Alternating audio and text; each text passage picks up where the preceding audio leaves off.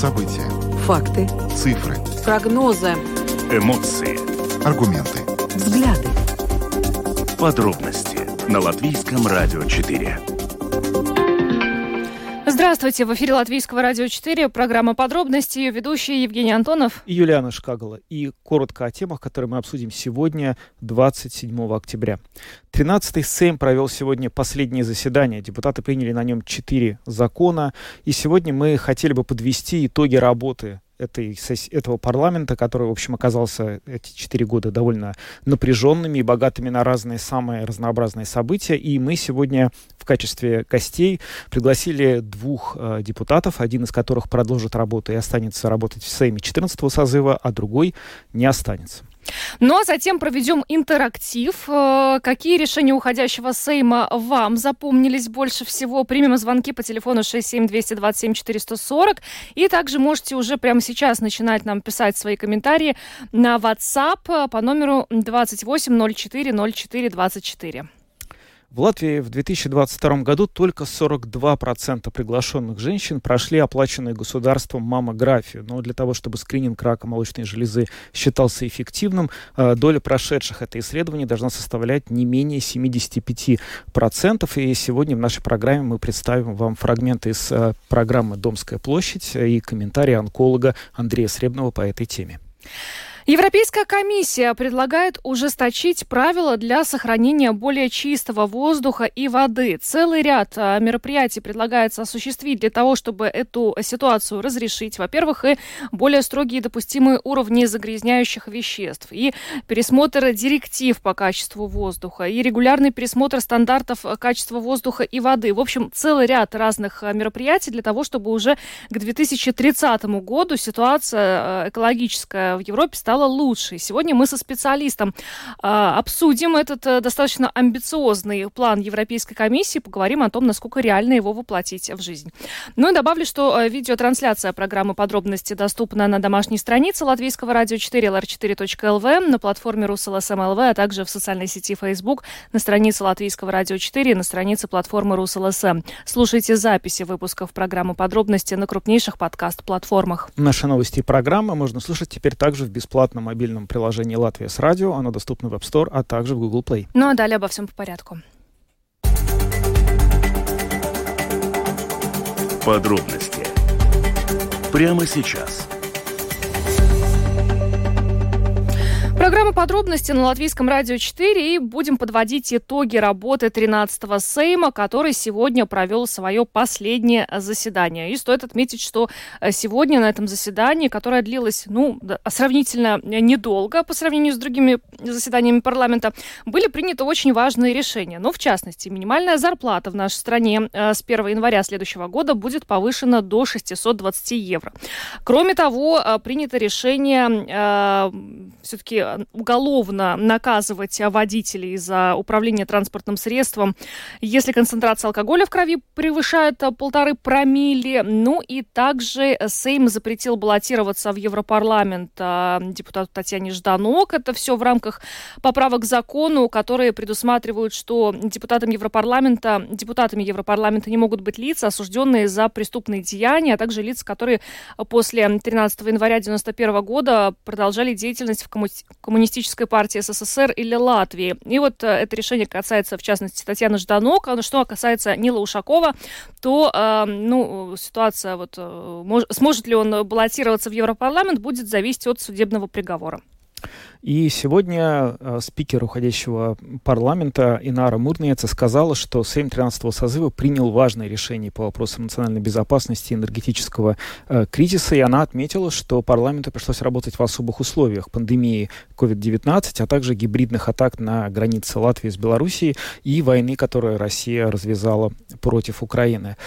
Попросили прокомментировать сегодня мы работу 13-го Сейма двух парламентариев. А, первый из них это Рихард Козловский, зампредседателя парламентской фракции, фракции партии «Новое единство», который не только работал в 13-м Сейме, но и продолжит работу в Сейме 14-го созыва. И вот что он нам рассказал. Господин Козловский, ну, э, сегодня состоялось последнее заседание 13-го Сейма. Наверное, ну, вы не можете судить за всех коллег, но э, вот вы сегодня покинули здание парламента. С каким настроением? Можно ли сказать, что с чувством выполненного долга? Лично я, я думаю, да, я могу так сказать, потому что, ну, все-таки много вещей было сделано, ну, и хороших вещей, которые нужны. С этим, ну, не было ощущения, что, скажем, э, проработаны 4 года зря. Ну а главные вещи, которые э, нашему обществу пойдут во благо, какие вы могли бы выделить за эти четыре года? Ну, самые основные. Так, ну, может быть, основные, но все-таки административно-территориальная реформа. Конечно, там есть э, некоторые вещи, которые, наверное, придется исправлять, но в целом все-таки переход из 119 самоуправлений, почти на три раза меньше. Я думаю, что, во-первых, легче будет э, оперировать и больше будет возможностей для развития конкретных э, самоуправления регионов. То есть также, как мы знаем, сегодня основной все-таки ресурс европейские фонды. С этим э, также это будет более легче осваиваться и более ну, так продумано в целом регионе. Не так раздроблено, как это было до этого. Это если мы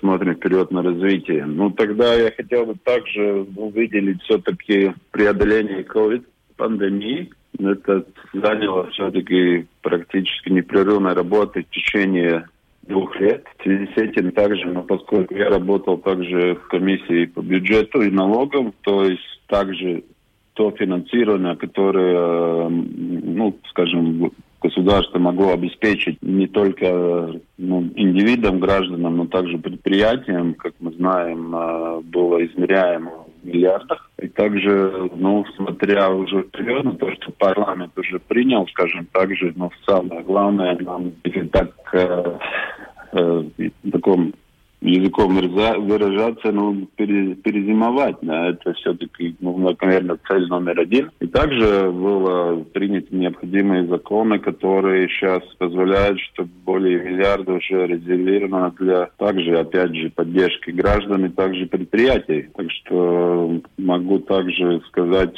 что все-таки реформа образования, также все-таки переход на обучение латышский язык в школе школах. То есть я думаю, что это все-таки необходимые э, шаги, которые также будут, я думаю, несут э, плоды в будущем. Ну, наверное, тоже еще могу выделить то, что ну, все-таки мы смогли в течение этих четырех лет принять бюджет.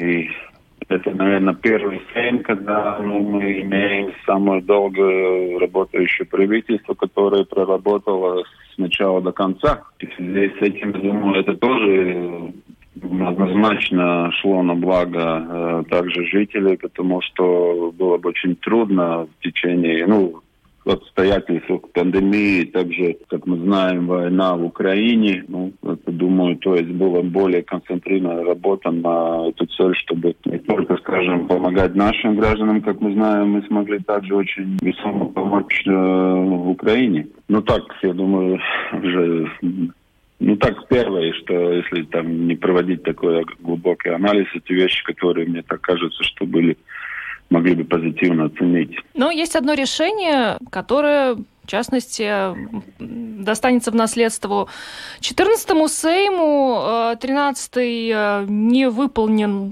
решение Конституционного суда по гражданским союзам. И это то, на что указывают не только и ваши коллеги по парламенту, но и mm-hmm. общественные организации. Но как вам кажется, почему э, так вышло? Ну, Сейм — это такой орган, который, ну, по идее, должен уважать решение Конституционного суда, но э, не вышло в этот раз. Ну, да, я полностью согласен с вами. Ну, я думаю, во-первых, позиция нашей партии однозначна, что решения суда должны выполнять. Ну, и, как мы знаем, ну, все-таки Конституционный суд – это суд, который фактически решает также соответствие несоответствие законов нашей Конституции, основного закона. Поэтому ну, тут мы вообще... Ну, у нас нет даже дискуссий по этому вопросу. Но, скажем, Почему не вышло? Ну, это тут, э, скажем, просто не хватило голосов. Я думаю, это основной ответ чисто формальный, но реальный, потому что, чтобы принять э, или, скажем, законопроект, или мы должны иметь большинство голосов. И тоже видно, что голосов не хватило. В связи с этим и, в принципе, не был принят этот э, проект. Какую оценку вы бы поставили уходящему 13-му Сейму за работу? А, общую оценку? Да. Угу. Ну, я думаю, семерку можно было поставить. То есть три балла... Шесть где... минут.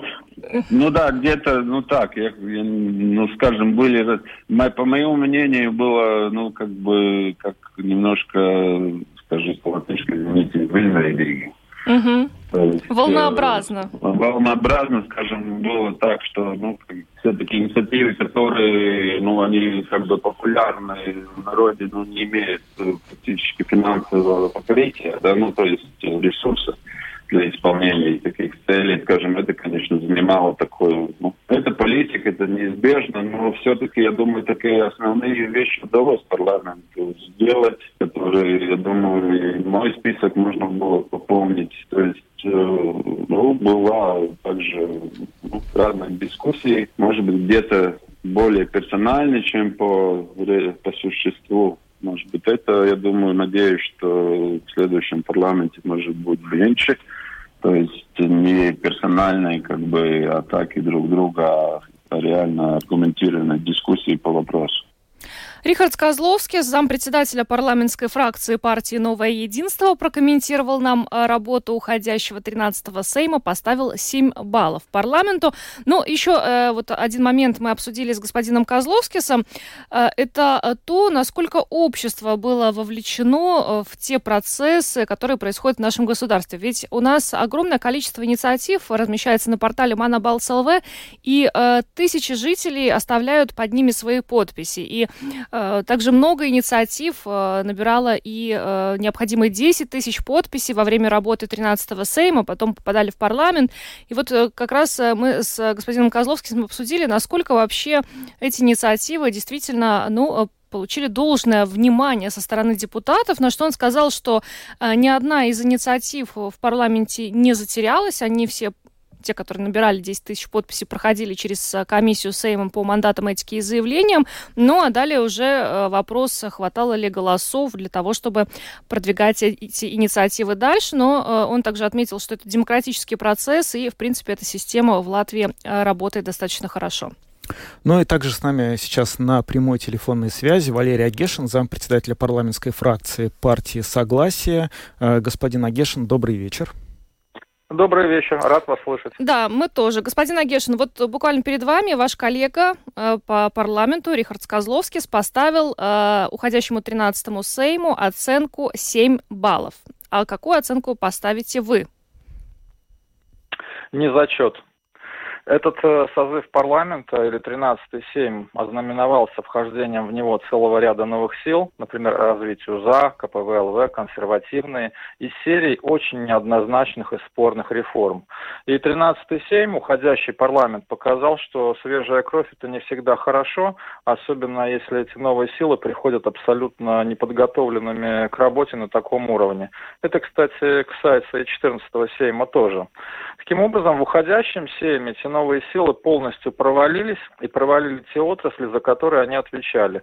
Например, здравоохранение в, в эпоху ковида, например, транспорт, проблема с железной дорогой, э, автотранспортными перевозками, Арл Болтик и так далее. Что касается спорных реформ, очень спорна административно-территориальная реформа, она оспорена в суде, люди недовольны. Э, очень э, неуклюжая и неординарная, неоднозначная реформа портов, Рига, Венспил, Слепая. Везде разный подход. В Риге и Венспилсе стало большую роль играть государство, доходы упали. В Лепой осталось все по-старому. Э, главная роль принадлежит самоуправлению. Доходы увеличиваются. Э, далее, абсолютно безответственный капитальный ремонт финансовой системы. Если мы говорим о банковской системе, государство сказало, надо покрасить дом, поменять окна. А в результате этот дом, вся наша банковская система был снесен, на его месте вырод котлован. В результате опять неуд, недоверие банковской системе, э, сложности при открытии счетов. Кроме того, очень противоречивый и взбудораживший общество законопроект об обязательной военной службе, который был написан буквально на коленке, в попыхах, э, не обсуждался в обществе. К счастью, этот законопроект пока отложен, но с этим юридическим браком, возможно, и очень возможно, придется работать новому созыву. Ну и, конечно, COVID обнажил полное неумение исполнительной власти работать, э, работать в кризисной ситуации. Это признавал, кстати, предыдущий ваш оратор и гость, господин Козловский. У нас в стране очень большие проблемы с кризисным э, менеджментом. Вспомним совершенно э, безумные списки разрешенных и запрещенных товаров – колдо, колготок женских, лопат для уборки снега и так далее. Весь этот абсурд э, вы предлагаете оценить оценкой «хорошо 7», и более того, этот 7 а, продемонстрировал абсолютно недружественное и неуважительное отношение к представителям национальных меньшинств. Я имею в виду а, языковой вопрос, я имею в виду перевод всей системы образования исключительно только на один язык, вместо трех, что было бы разумно, и так далее. Но я думаю, что новый созыв Сейма будет еще более правил-консервативным, что, на мой взгляд, э, хуже. И, к сожалению, в новом Сейме больше не будет партий и сил, которые во главу угла ставили бы вопросы справедливости, социальной справедливости э, и прав человека, что очень важно на текущий момент, на мой взгляд. Таких партий больше нет. Господин Агешин, вот то, что вы сейчас сказали, оно на самом деле ставит э, само по себе такой вопрос. А оппозиция, которая работает в парламенте, она может сделать что? Вот вы назвали целый ряд разных сфер и, э, в общем, различных э, реальных случаев, когда, с вашей точки зрения, власть не справилась. А что может делать оппозиция в Сейме? Вот э, партия Согласия провела оппозиции довольно длительное время, еще много сил в ней было, и сейчас тоже будет в 2014-м. Каков вообще предел э, возможностей э, оппозиции? Как они могут влиять на, на события в стране? Если ты способен продемонстрировать качественную оппозицию, то можно добиться результата. И, например, партия Согласия а, неоднократно обращалась с исками в Конституционный суд. Это стало нашим ключевым оружием. И, нужно сказать, э, некоторые э, наши иски э, попали в, десят, в десятку, и мы добились успеха. Здесь, в частности, я имею в виду наши победы на социальном фронте. Ведь именно нам удалось открыть дискуссию и, и поднять вопрос о гарантированном минимальном уровне доходов 109 а, евро в месяц это никуда не годится. Именно под нашим, да, по нашим, под нашим давлением э, было, были проиндексированы пенсии, да, хотя мы настаиваем на том, чтобы индексация проходила дважды в год. Таким образом, что касается тематики социальной справедливости, э, если ты хорошо подготовлен, а, и образован, а, и готов продемонстрировать качественную оппозицию, то, а, используя такое грозное оружие, как иски в Конституционный суд, работа вместе с омбудсменом, господином Янсенсом, это может принести плоды. У меня нет уверенности в том, что оппозиция, которая будет работать в 14-м семе, будет плодотворной. Почему? Потому что часть э, из этой оппозиции, по крайней мере, как выглядит на сегодняшний день будет нацелена на вхождение во власть э, любой ценой, вплоть до организации внеочередных выборов Сейма. Здесь я имею в виду прежде всего Союз зеленых крестьян и партию Латвия на первом месте. То есть господа Лемберг и Шлессерс это не из тех, которые будут отсиживаться э, в оппозиции. Что касается э, остальной части оппозиции, то, на мой взгляд, она совершенно не подготовлена для работы на таком высоком уровне. Ну что ж, большое вам спасибо за вашу оценку работы 13-го Сейма. Валерий Агешин, зампредседателя парламентской фракции партии «Согласие», был с нами на связи. Еще раз вас благодарим и хорошего вечера. До свидания. Всего доброго. Ну, смотрите, какие разные оценки поставили э, депутаты в зависимости от э, принадлежности, да, какой фракции. Э, Рихард Козловский поставил 7 баллов, э, Валерий Гешин не зачет. Ну, не зачет это... Ну, это 2 балла. 2 балла. Ну, это да. того выводим среднее, да. Но я надеюсь, слушатели помогут вывести сейчас средний балл. Но э, вот еще примечательно, да, э, те вещи, которые нам только что Валерий Гешин озвучил, они вообще полностью противоречит тому, что сказал Рихард Козловский. То есть Рихард Козловский на вопрос о том, какие главные вещи, э, моменты, которые э, принял 13-й Сейм, пойдут во благо обществу, как раз назвал административно-территориальную реформу, которую господин Агешин выделил как неудачу 13-го Сейма, преодоление пандемии COVID-19 и э, перевод школ на латышский язык обучения. То есть абсолютно противоречивые точки зрения сейчас э, прозвучали в нашей программе. Интересно, конечно. Прямо хочется обоих пригласить в нашу новую программу «Открытый разговор», где они бы смогли друг другу изложить аргументы, и каждый из них защитил бы свою позицию. Почему один считает, что, например, административно-территориальная реформа была плоха, а другой, почему она хороша. Это Подскажем будет... коллегам. Подскажем обязательно. Да. Ну что, пока проведем интерактив с вами. Какие решения уходящего Сейма вам запомнились больше всего, звоните прямо сейчас по телефону 67227-440 и можете писать нам на WhatsApp по номеру телефона 2804-0424. Добрый вечер, вы в эфире. Добрый вечер. Это, это, ну, я считаю, что Сейм сработал неплохо, как говорится. Во-первых, и пенсионерам помог, это раз. Второе, крестьянам помог, само делами, пчеловодам помог, а административную реформу правильно сделали. Зачем эти делать, как говорится, лишние деньги? Тоже правильно. Поэтому люди по делам проголосовали. А критиковать, понимаете, можно и ни за что не отвечать. У нас такие есть, как критикуны, которые критикуют и критикуют. А это сейчас по делам. И поэтому этот Сейм пускай работает. Какую оценку а, ставите? Оценку я поставил. А? Какую оценку Оценку ставите? я поставил так, по пятибалльной четверочку. Были перегибы, но я не буду об этом говорить. Перегибы были. Угу. Ну ничего. Как Спасибо вам большое за звонок. Спасибо. Всего доброго. Есть еще звонки. Принимаем. Здравствуйте, вы в эфире. Говорите, э, пожалуйста. Добрый день. Самое важное событие и самое отвратительное снос памятника освободителям. Это запомнится. И они свое получат. Это клика. Я так, мы принимаем еще звонок. А, говорите, пожалуйста, в эфире. Э, добрый вечер. Добрый. Э, в истории обычно запоминаются не хорошие действия какие-то, а плохие. Я не буду лезть в политику, я коснусь того, что касается наших детей, нашего будущего. Когда в частном вузе запрещают обучать э, не на латышском языке, мне кажется, что это ну, не то, что глупо, это очень недальновидное решение. Спасибо. Спасибо. Ну, там, кстати, э, было принято некоторое время назад да. решение Конституционного суда, и который э, сказал, что это необоснованное решение. Кстати, вот запрет э, в частных вузах, поэтому ну, ждем какого-то Это развития. как раз был, если не ошибаюсь, средством обращения в европейские инстанции, когда Европа прислала регуляцию, в соответствии с которой сказала, что нужно разрешить высшее образование на других языках, и Конституционный суд вынес вот это вот да, решение. Да, и, соответственно, да. вот уже в следующем году, возможно, весной или летом, летом, соответственно, придется э, Сейму менять и этот закон. Угу. В соответствии с решением Конституционного суда мы принимаем еще один звонок. Говорите, пожалуйста, вы в эфире.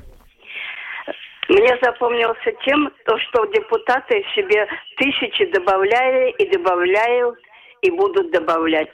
И отвратительно работали. Там кол поставить надо, кол. Угу. Спасибо Ясно. за такую оценку. 67227-440, ну, э, телефон прямого эфира. позитивной повестки, то кол-то больше, чем не зачет, что можно сказать.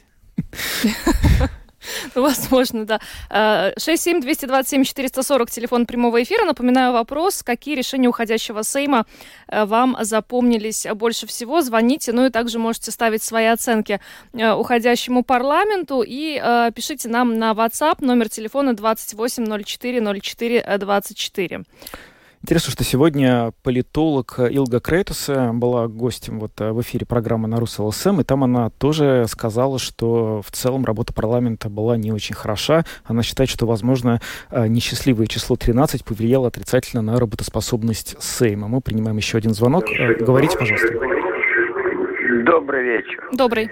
Мне запомнилось, почему Латвия в 2020 году отказалась от стабильных цен и дальнейших поставок природного газа. В 2020 году? Угу. Так, понятно. Спасибо вам за звонок. И еще один звонок. Мы вас слушаем. Говорите, пожалуйста.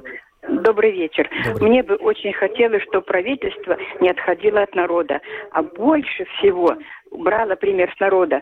Почему они себе зарплаты берут примеры, вот кто понимает э, эти, э, ой, как их, э, э, работают, которые с компьютерами вот эти. IT-специалисты? айтишники, вот. Мгм. Да, айтишники, да. Э, А почему они не возьмут, не сравняются с зарплатами, которые получают бухгалтера, которые работают, э, в магазинах люди работают, да и на заводах работают рабочие, которые тоже н- немного. Ясно. Так, Спас- чтобы обращала внимание на это. за ваш звонок. Э, Есть еще звонки. Говорите, пожалуйста, вы в эфире. Алло, добрый вечер. Добрый. А, пожалуйста, скажите, во сколько будет повтор программы, где Крейтуса была? Э, Я не могу вам сказать, потому что... Так, ну, сейчас Сейчас, попробуем. если коллега подскажет, мы вам тогда, мы чуть позже тогда в эфире озвучим, а сейчас пока примем еще один звонок. Э, Говорите, пожалуйста, в эфире. Добрый день. Добрый. Скажите, пожалуйста, вот вы хвалите это правительство, да? Какие Мы- цены Мы не они хвалим. подняли Мы не хвалим себе? это правительство. Мы приглашаем Какие гостей. цены они подняли себе и сколько они дали пенсионерам? И сколько они отобрали? Свет, газ, отопление и Понятно. продукты. Спасибо за звонок. Мы не, не хвалим никого. У нас было два гостя. Один гость э, был из партии, которая в это правительство входила, и он считает, что работа правительства была хорошей на оценку 7 из 10-бальной. Второй, честно говоря, сказал, что вообще ничего из того, что это правительство сделало, ему не нравится. И в этой ситуации упрекать нас в том, что мы кого-то хвалим, по меньшей мере странно. Это просто несправедливо. Пожалуйста, так не говорите. Здравствуйте. Добрый вечер. Добрый вечер. Все отрицательно. Ну что-то, может быть, хотя бы одно вам запомнилось, что вы хотели бы выделить? Какое-то одно решение уходящего Сейма? Господи, да те же самые налоги. Подумайте сами немножко. Ну что ж, цены. Спасибо за звонок. Э, По поводу Илги Крейтус, это было Да. не на нашем канале, поэтому... Не на нашем канале, поэтому я не стал тоже отвечать на этот вопрос сразу. В общем, э, на сайте э, ЛСМ, возможно, эту информацию еще... Я зачитаю еще несколько комментариев, которые нам пришли на WhatsApp. Э, 13-й Сейм заработал 2 балла, поскольку работал против благосостояния общества. Такое нам пришло сообщение. И э, правительство очень отделено от народа. Неужели не хочется, чтобы народ жил достойно? Неужели не хочется способствовать развитию страны? Оценка 3 с минусом по пятибальной. Мгм. Давайте примем еще один звонок и перейдем к следующей теме. Здравствуйте, говорите, пожалуйста. Я хотела бы сказать, что когда сгребали цветы, положенные 8 мая к памятнику, этим э, не, ос- не осудил ни Сейм, никто это безобразие. Половине населения они плюнули в душу. Ну, спасибо вам за ваш звонок. Ну, как-то у нас сегодня больше негативных. Негативные, Да, да, но с отзывы. другой стороны, я не помню, чтобы у нас э, кто-то положительно оценивал работу парламента, кроме тех партий, которые входили в коалицию непосредственно. Я, на самом деле, вот э, из тех звонков, которые мы получили, мог бы вынести один, может быть, э, тоже в порядке критики, но конструктивной критики, прозвучавшую несколько раз такую нотку, что очень хотелось бы, чтобы парламент был ближе к народу. Да. Много на протяжении этих четырех лет работы Сейма говорилось, что вот очень страдает коммуникация правительства и Сейма с людьми во время пандемии, а во время принятия важных решений, вынесения законопроектов. И, конечно, наверное, вот это действительно такая вещь, такая, такое направление работы, которое хорошо бы усилить, чтобы у людей, которые в конце концов за депутатов голосуют, было меньше вопросов, чем занимаются депутаты, почему они принимают те или иные решения, почему эти решения, допустим, идут на благо страны, если депутаты считают, что они идут на благо страны. Вот эта работа, наверное, имеет смысл ее как-то усилять, и есть ощущение, что наши слушатели как раз а, своими звонками, в частности, отражают вот то, что они не до конца понимают, что происходит в парламенте. Ну что же, мы на этом двигаемся дальше. Спасибо всем, кто принял участие в нашем интерактиве. А поговорим мы далее о том, что только 42% женщин, э, живущих в Латвии, воспользовались э, приглашением на оплаченную государством маммографию. И сегодня э, прошла дискуссия онкологов, где как раз обсуждалась проблема с лечением, диагностикой рака груди. Этот показатель 42% очень низкий. Коллега уже в начале программы озвучил, да, этот показатель должен достигать э, 70, по-моему, процентов. 75. 75 даже процентов, и это вот как раз э, та причина, отсутствие своевременной диагностики, когда люди не идут и не проверяют свое здоровье, как раз ведет к тому, что у нас в стране достаточно высокий процент пациентов, которые обращаются за медицинской помощью с онкологией, именно с раком груди, уже на последних стадиях, когда помочь бывает не так легко. И сегодня более подробно об этом в программе «Домская площадь» рассказал онколог, доктор медицинских наук, президент Латвийской ассоциации болезней груди Андрей Сребный. Какое место среди онкологических а, заболеваний занимает а, именно рак молочной железы? Среди женщин это однозначно первое место. А, а если брать даже заболеваемость в целом, и мужчин, и женщин вместе, а, рак молочной железы некоторые годы даже все равно на первом месте, несмотря на то, что мужчины болеют сто раз реже. То есть это настолько частое заболевание, что ну, актуальнее этого, этого диагноза на самом деле в онкологической медицине э, нет. А почему такие показатели, доктор? Расскажите, пожалуйста. Эм, это связано с очень хорошей диагностикой, на что хочется надеяться, и поэтому так много вы, выявленных случаев? Или все-таки есть какие-то другие причины? Нет, в принципе, сейчас такие тенденции, что наиболее часто встречаются опухоли, которые в большой мере связаны с образом жизни и с гормональными факторами. Рак молочной железы э, напрямую связан все-таки в большинстве случаев с гормональными какими-то явлениями. И э, так же, как рак простаты предстательной железы у мужчин является самой частой э, патологией для женщин. В Латвии, например, в течение жизни каждая десятая женщина заболевает раком молочной железы. В Соединенных Штатах каждая восьмая. Ну, есть такое заблуждение, что раком молочной железы болеют только женщины. А вот а, вы уже тоже озвучили, что в том числе гораздо реже, но тем не менее болеют и мужчины. Мне кажется, что этой информации в нашем обществе тоже не хватает. Ну, на самом деле эта информация может быть не столь актуальна, потому что реально соотношение один к ста. То есть если у нас в среднем в год заболевает 1200 э, женщин в Латвии э, новых заболеваний рака молочной железы, мужчин это где-то порядка 10 человек. То есть это как бы ну, такое незначительное достаточное число, но надо понимать, что это тоже может случиться все-таки.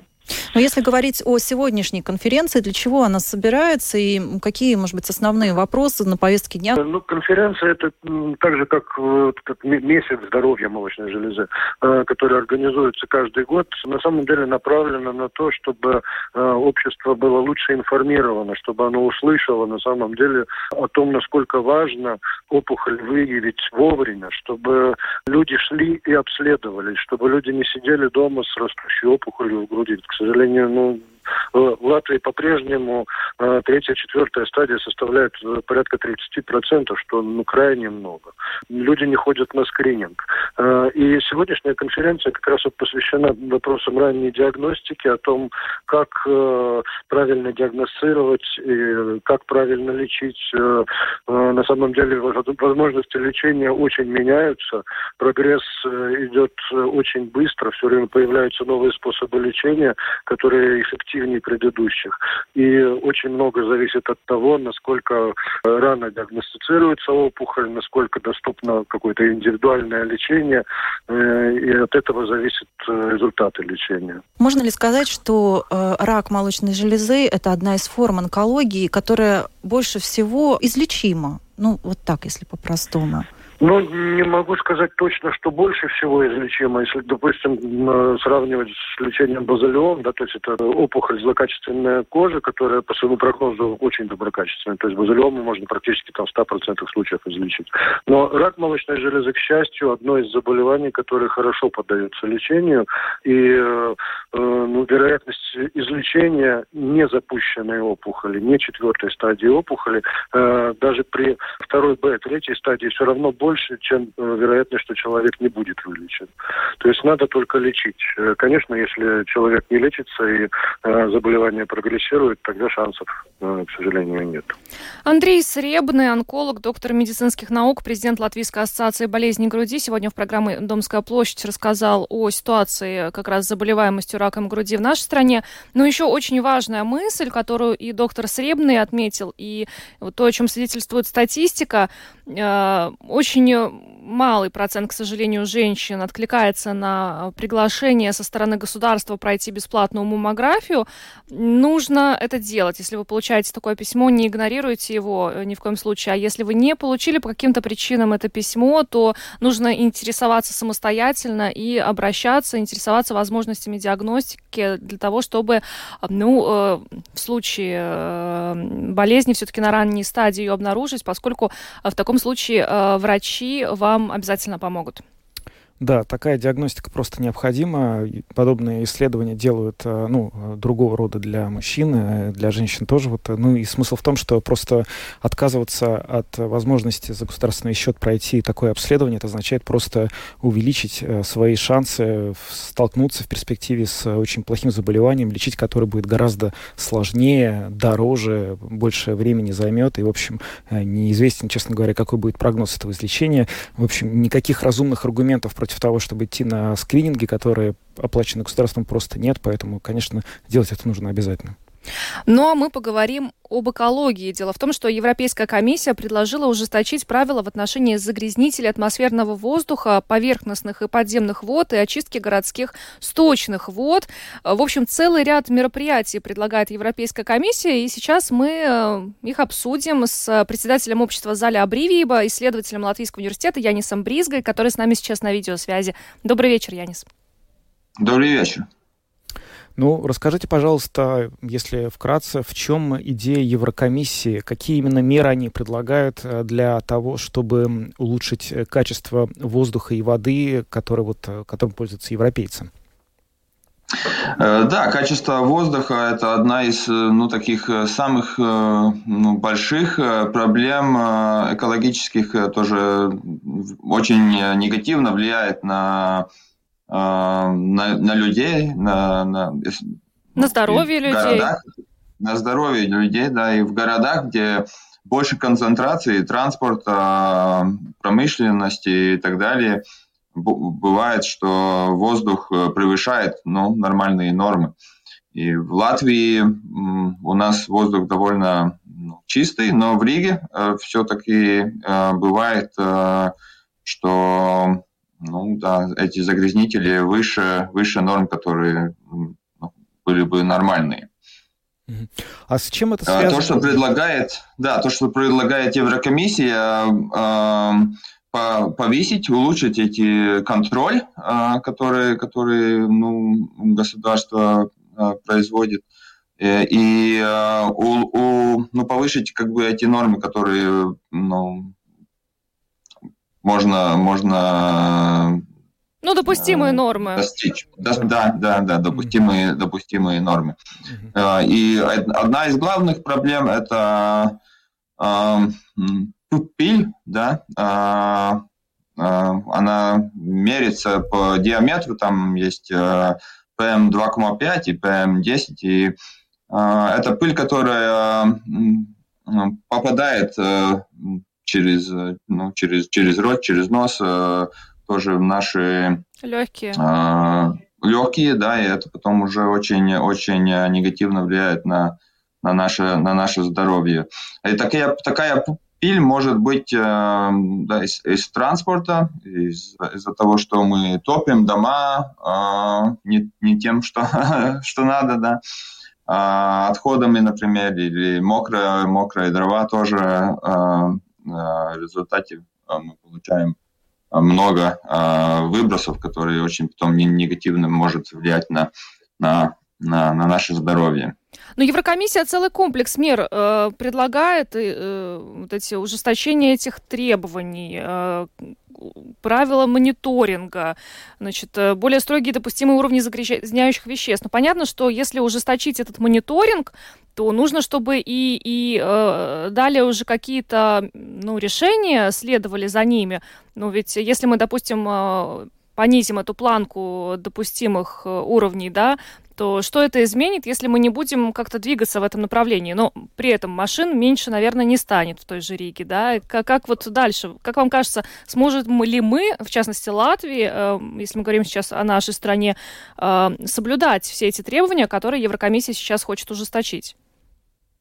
Да, но многие города и думают, как, э, как эти нормы потом э, выполнить. В Латвии тоже у нас э, в Риге, например, есть план, как, как ну, о качестве воздуха, но уменьшить транспорт – это одна из главных, главных целей, чтобы, чтобы ну, достичь хорошее качество воздуха. А, ну, это не значит, что совсем надо весь транспорт запретить, но, например, э, дизели э, в многих э, городах, да, они планируют с 30 -го года, например, или с 35 -го года запретить использование дизельных, дизельных машин, да.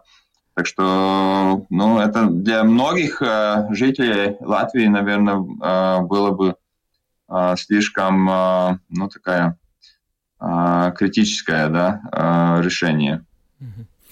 Какая ответственность предусмотрена для стран, которые не смогут ну, вот, выполнить эти рекомендации или требования Еврокомиссии? Это будут какие-то штрафные санкции или что-либо еще? Как собираются они, собственно, добиваться выполнения этих требований? Да, это штрафные санкции, но сперва надо идут э, переговоры, да, а, как э, я уже сказал, э, Рига часто не, не может использ, ну, исполнить эти нормы, да, и тогда ну, правительство, э, власти, да, она, она должна выработать план, как они будут, э, что они будут делать, чтобы, чтобы эти нормы выполнить. Но если это не э, использовать, да, тогда, конечно, это это штрафы, которые надо платить Еврокомиссии. И по, по этому плану, новому плану, да, эти, эти штрафы ну, будут намного больше, чем они сейчас. Но вы вообще э, как смотрите на это предложение Еврокомиссии? Ну, скорее с оптимизмом или с пессимизмом? Смогут ли э, страны Европы вообще э, продвинуться существенно в этом направлении для того, чтобы снизить и загрязнение воздуха, и очистить сточные воды? Um... Насчет качества воды в Латвии, ну, мы так хорошей ситуации, да, у нас э, и питьевая вода, и э, очистка воды довольно высоком уровне, да. Конечно, есть еще что, что, что делать. Э, например, новые тоже меры смотрят на, на микропластик, да, которые сейчас новые. Раньше, когда делались наши, наши ну, для очистки воды, да, а там ну, никогда ничего не думали насчет, как, э, как э, справляться с э, микропластиком, да. Это будет что-то такое новое, которое надо будет очищать, да. И так тоже другие, другие меры, которые должны быть ну, новые, введены, да, чтобы, чтобы улучшить качество и питьевой воды, и и воды, которые мы очищаем. А, я а, ну, довольно оптимистично смотрю на эти, а, на эти новые, новые правила, да, потому что это тоже понятно, что очень многие люди страдают из-за из загрязнения воды да, и, и, и воздуха, да, и нам надо ну, принимать новые меры, да, чтобы улучшить э, качество.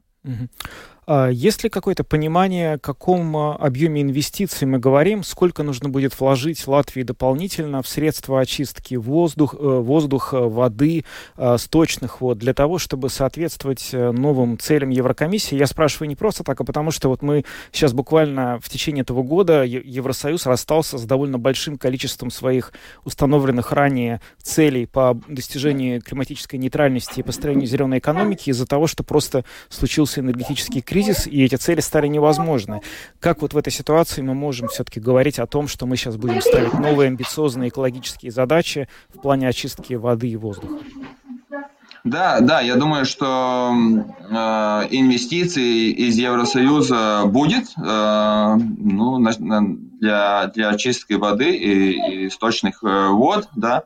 А, для улучшения качества воздуха там больше, конечно, э, тогда вопрос, э, как улучшить э, транспортную систему, да, И сейчас довольно много инвестиций из Европейского Союза, чтобы улучшить общественный транспорт, да, в Латвии тоже есть субсидии для электромашин. Но, конечно, ну, государство не, не, не сможет купить электромашины для каждого жителя Риги. Да. А, и, и многие, которые, многие вещи, которые надо делать, они даже не просят э, так много инвестиций, но лучше организовывать а, ну, работу, например, общественный транспорт в городе. Да. А знаете, вот я у вас вот еще о чем хочу спросить. Э, вот этот пересмотр правил, который Еврокомиссия предлагает, он э, гарантирует, что люди, здоровью которых был нанесен ущерб загрязнением воздуха, получат право на получение компенсации в случае нарушения правил качества воздуха э, Европейского Союза. Как вообще можно человеку доказать, что его здоровью был нанесен ущерб из-за плохого качества воздуха. Это вообще возможно? Вы, вы на вашей практике были какие-то подобные случаи?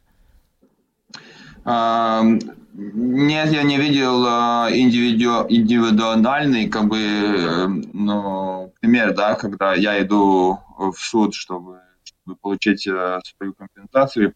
А, больше были примеры в, Европе, где, ну, как бы ну, целое, целое как бы общество, да, а, Э, идет в суд за то, что, э, например, город э, ничего не делает, чтобы улучшить качество, качество воздуха.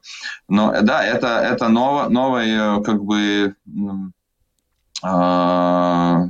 ну, возможность для людей, да? Да, да, новая возможность, которая надо будет смотреть, как это мы можем доказать. Это похоже, как, ну, если вы курите, да, что доказать, что ну, ваша болезнь, да, какие-то из-за того, что вы курили. Это, конечно, очень-очень трудно э, доказать, потому что э, мы каждый день э, ну, встречаемся с очень многими разными химическими вещами и так далее, что и этот коктейль, который в конце концов ну, может ну, как-то влиять на наше здоровье, он довольно большой, да. Доказать, что это от, от качества воздуха и, и не от того, что в, ваших, в вашем доме, да, плохое качество воздуха в городе, это не будет очень легко. Звучит как новые возможности не только для людей, но и как для адвокатов даже скорее. Конечно, да. Да. С нами был Янис Бризга, председатель общества Заля Бривиба, исследователь Латвийского университета. Благодарим, что присоединились к нашему эфиру. Спасибо и хорошего вечера. Ну, интересно, на самом деле, как это все будет реализовано, потому что, э, ну, вот что касается Риги, мы знаем, что у нас проводится мониторинг качества воздуха, и, ну, часто летом, э, в засушливую погоду эти нормы превышаются, но от э, тех же дизельных автомобилей Европейский Союз будет отказываться еще через несколько лет, то есть, ну, как это пока будет реализовываться, трудно на самом деле представить. Я, честно, не очень понимаю, почему вот такие низкие качества воздуха в Риге. Я помню, было еще время, когда э, порт и перегрузка угля шла в основном в центральной части города, и говорили, что вот низкое качество воздуха связано с этим. Как только, значит, э, груз, э, уголь перенесут на этот вот остров там Криву, да, который создали новый терминал, то там все будет по-другому. И вот э, перенесли вроде бы, создали новые терминалы, но все равно проблема остается. Ну, Слишком много автомобилей. Ну, вот мне кажется, что не очень много автомобилей в Риге по сравнению, не знаю, там, с другими городами. Ну, что у нас больше автомобилей, чем в Берлине, например? Не знаю. При этом кажется, вот по этим а, оценкам экологов, там воздух чище, чем здесь. Хотя у нас очень зеленый город. Очень зеленый город. Да, гораздо зеленее ну, большинства городов стран Балтии, например. Ну, почему-то претензии только к нам. Несправедливость. Несправедливость, согласна. Ну что ж, на этом программу подробности мы завершаем. А с вами были Евгений Антонов. Юлиана Шкагла. Звукооператор Яна Дреймана, видеооператор Роман Жуков. Всем хорошего вечера. Встретимся завтра. До свидания.